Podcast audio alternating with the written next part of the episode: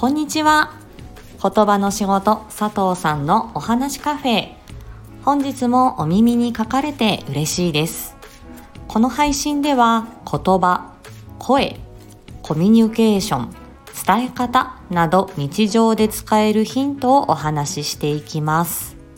ツイッターでも発信しております。プロフィール欄から飛べますので、えー、ぜひ覗いてみてください。さてえー、今週末はクリスマスイブ。そしてクリスマスが控えている。ということで、えー、12月の言葉の仕事子供の支援ウィーク。ということで、えー、勝手に テーマを決めて配信をしております。えー、本日は、えーまあ、よく放課後等デイサービスで行われているレクレーションその効果をお話ししたいと思います。で例えば、えー、私があのお伺いしてお伺いしているというかパートで勤務している放課後等デイサービスでは、えー、クッキングというレクがあったりあとはお出かけレク、まあ、公園に行ったり、えー、ボーリングに行ったり、えー、あとはえっとまあ、マクドナルドとかねえー、ファミリーレストランにご飯をみんなで食べに行くみたいなことだとか、まあ、そういうこう余暇活動プラスちょっとそういう日常生活の中でのこうまあなんて言うんでしょう ねあのいろいろ、まあ、地域に出ていくっていうこともあるんでしょうけどね、まあ、そういうようなリクレーションがあったりもします。でそれはどんな狙いがあってえどんな狙いでその、えレクレーションっていうのはお子さんに、え効果をもたらすのかなというのを、え考えてみるという感じが今日のテーマかな。はい。で、えーとですね、以前、えーと、これはみかんさんと先月対談をさせていただいた時に、えー、目的のない活動はただの時間つぶしだという、えー、まああのぶっちゃけをしましたがこれは私言っていて、えー、別に後悔してません。というのは本当に、え、ただ出かけましたとか何か楽しいことをやりましたっていうのがそれが療育機関でそれを活動しているのであれば、えー、それはですねじゃあ家でもできることじゃないか家庭でもできることじゃないかわざわざそれを療育機関で家でもできることをえ、やってそれに何何が意味があるんだろうっていうふうに思われる方もいらっしゃると思うんですね公園で出かけて遊ばせるとか、えー、どこそこに行くとかっていうのがあの別にそれ家でもできんじゃんっていうことだとは思うんですけれども一つは家庭事情が様々であるということが、えー、あります。例えば、えー、親御さんはいらっしゃるけれども、えー、お仕事で忙しいのでで週末お仕事があったりもするとじゃあ週末じゃあ家族でどっかお出かけしようかっていうことが当たり前でないということもありますし、えー、祖父母ねおとあのおじいちゃんおばあちゃんが、えー、養育者であって、えー、なかなかねそのアクティブに遊ぶえー、子供らしい遊びをする、まあ、そういうのがなかなか日常的に難しいというお子さんもいます。そしてシングルマザー、シングルファザーのご家庭ですと特にそれが難しくなったりあとは兄弟ですねちっちゃい妹ちっちゃい弟がいるとかあとはあの発達障害のお子さん結構兄弟も発達の凸凹を抱えていらっしゃるというご家庭も少なくないのでそうすると、うん、兄弟がちょっと障害が重かったり、えー、ちょっとね目を離すと、えー、道路に飛び出していってしまうとか迷子になってしまうっていう場合には、えー、その家族だけでですね兄弟と一緒に、えその出かけるっていうことがなかなかですねこれはえー、そのお子さんの安全確保もしながら、えー、例えばパパママでとか、えー、ママだけで、えー、お出かけする。じいじばあばとその孫だけでお出かけする。っていうことにちょっと危険性が伴う。ということも十分に考えられますので気兼ねなくお出かけする。っていうことが発達障害、まあ、またはそれ以外のですね障害を持ったお子さん。を、えー、お持ちのご家庭ですとそれが、えー、まあ普通じゃんっていう その普通がなかなか叶わないということもあります。ので、まあ、そういう療育機関での、まあ、保育士さん教員免許を持った方児童指導員と言われる方々のうんと安全配慮もしながらそしてお子さん同士で、まあ、遊びに行ったりっていうこともあるのであのそういうね、まあ、夏休み冬休みなんかは特にそういう機会をあの十分に設けていますが、まあ、そういったあのお出かけしたりあの体を使って遊んだりえそういう健全なですね 子供らしい遊びを、まあ、十分にするということで、まああのまあ、精神的なね安定につながったり、えー、ま、心と体の成長を促したり、まあ、お思い出作りになったりっていう、まあ、そういう、えー、まあ、シンプルな目的もあるかなと感じています。でもう一つはえー、これねあの発達障害児のあのお子さん多数とですねお出かけするとよくわかるんですがあの何て言うんでしょう集団行動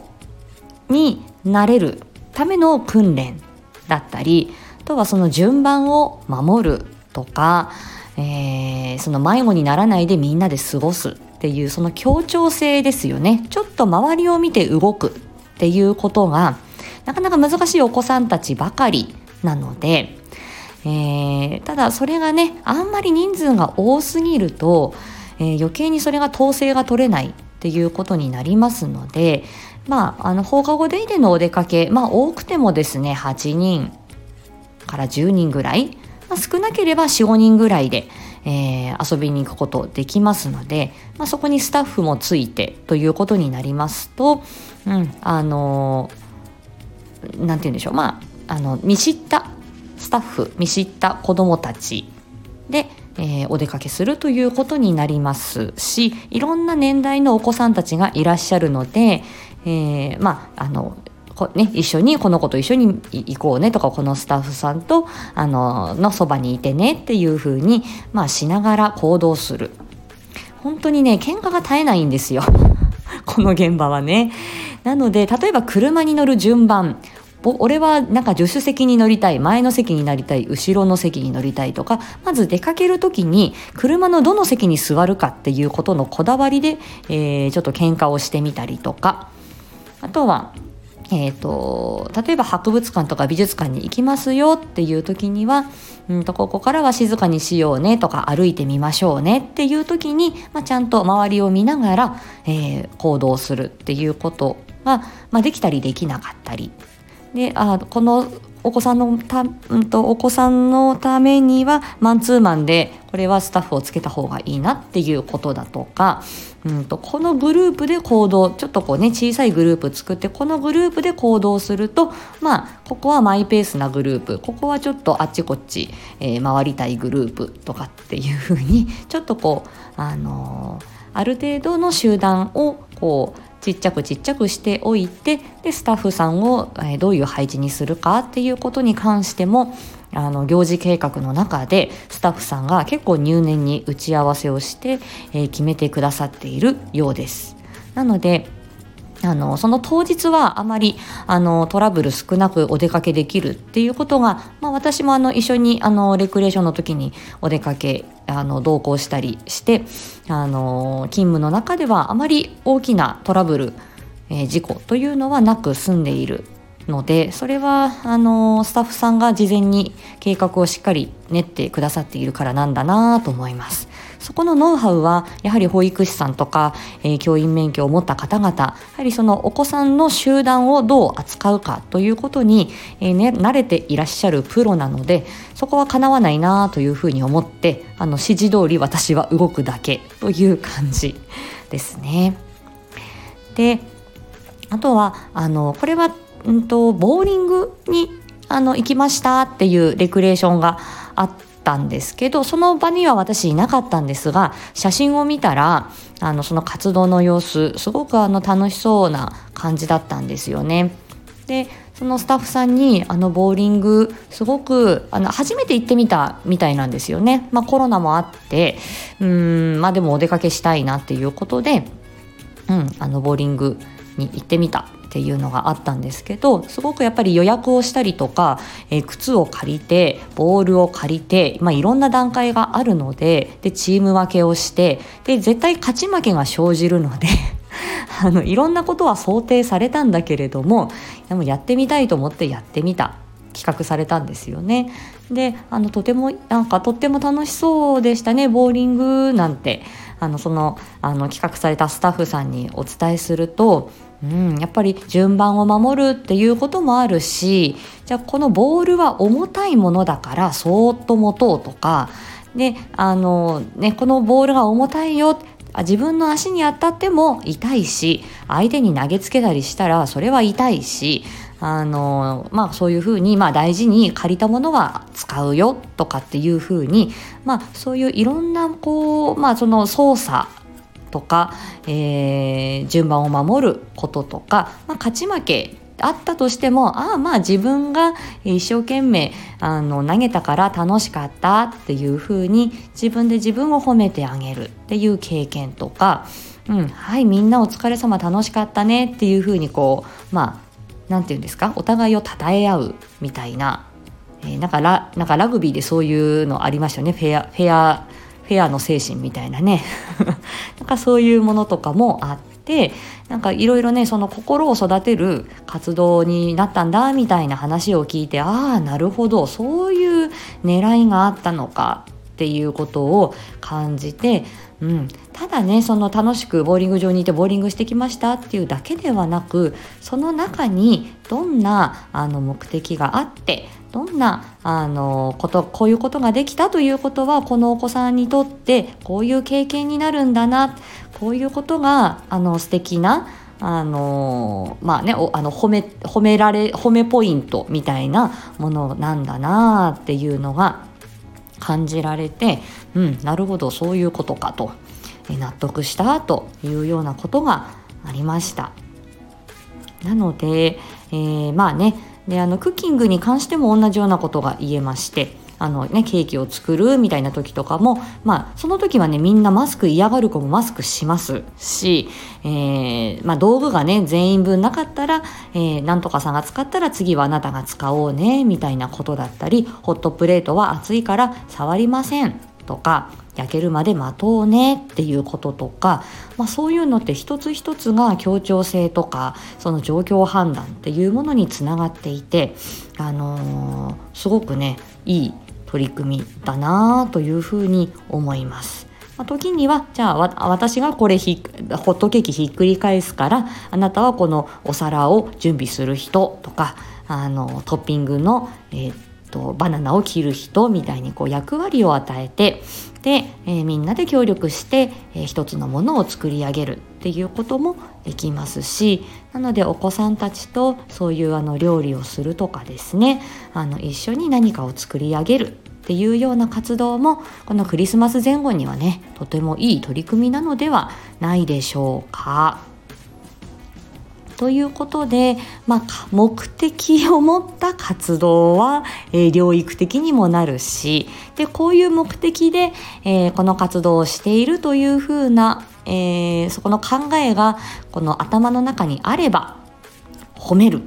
ああこれができてすごいねとか今待っててくれたんだありがとうとかですね。褒めるポイントがいくつも大人としても、えー、親御さんとしてもあの見つかる見つけやすくなる。それでああなたこういうところができたのがとてもかっこよかったよ素晴らしかったよっていうことを伝えることができるそうするとあ褒められた嬉しいまた頑張ろうっていうふうに、まあ、その承認欲求だったり自己実現欲求えやる気が出るみたいなところに、えつながっていくのかなと思います。そういった一つ一つのこう豊かな経験がうん、お子さんの心も育てるし言葉も育てていくということになるのかなと思いますので、いろんなその出かけお出かけレクだったり、えー、そういう、えーと、活動だったり、